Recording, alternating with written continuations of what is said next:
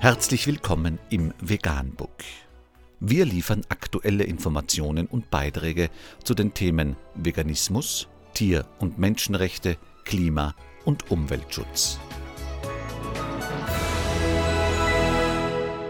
Dr. mit Ernst Walter Henrich am 21. Juli 2018 zum Thema Müllberge wachsen, Tiere sterben aus, das Klima verändert sich und einige wenige sind damit reich geworden. Unter www.spiegel.de ist nachfolgendes zu lesen. Das sinkende Schiff. Müllberge wachsen, Tiere sterben aus, das Klima verändert sich.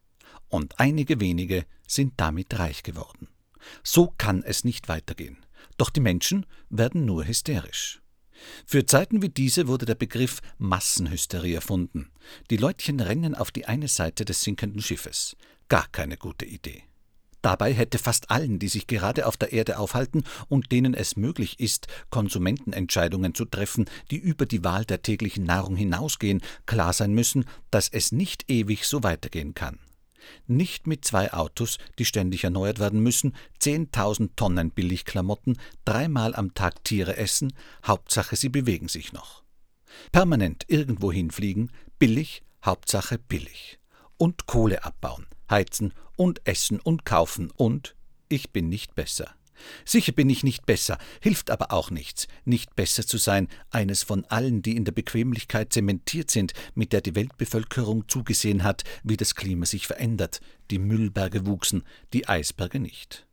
Mit der alle Gedanken an, was ist eigentlich, wenn das Öl mal alle und alle Tiere weg sind, verdrängt haben mit der alle verdrängt haben, dass es nicht gut gehen kann, wenn ein paar Staaten sich aus ökonomischen Interessen in die Weltpolitik einmischen, Terrortruppen und Warlords stützen, Regierungschefs stürzen, Länder aufteilen, zuteilen, Kriege um strategisch proper gelagene Häfen und Pipelines inszenieren, sie unter dem Begriff Krieg gegen den Terror laufen lassen.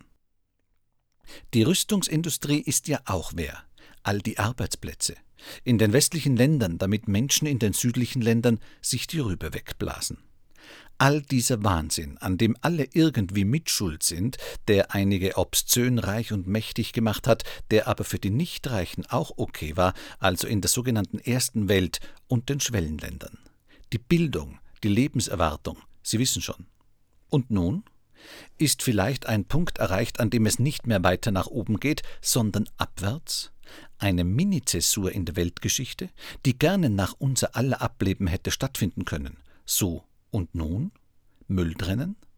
Autos verschrotten, das bringt doch nichts, das ist doch zu spät, also Panik? Mein Recht auf dreimal Fleisch ist in Frage gestellt.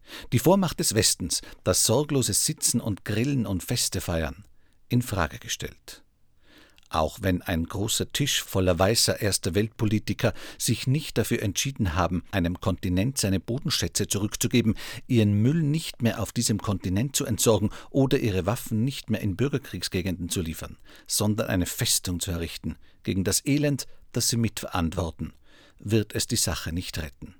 Hektisch rennen alle weiter auf die eine Seite des sinkenden Schiffs, statt sich zu fragen, wie kann es in einer globalisierten Welt eine gewisse Gerechtigkeit geben? Wie kann man Probleme, die alle Menschen betreffen, zusammen lösen? Kein vernünftiger Plan. Nirgends. Also erstmal weiter wie bisher. Fleisch, Abgrenzung, Aufrüstung, Feindbestimmung, Standortbestimmung.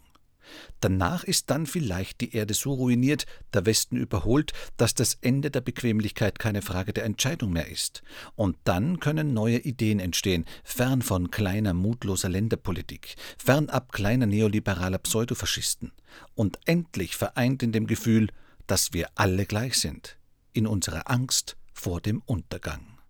Vegan, die gesündeste Ernährung und ihre Auswirkungen auf Klima und Umwelt, Tier- und Menschenrechte.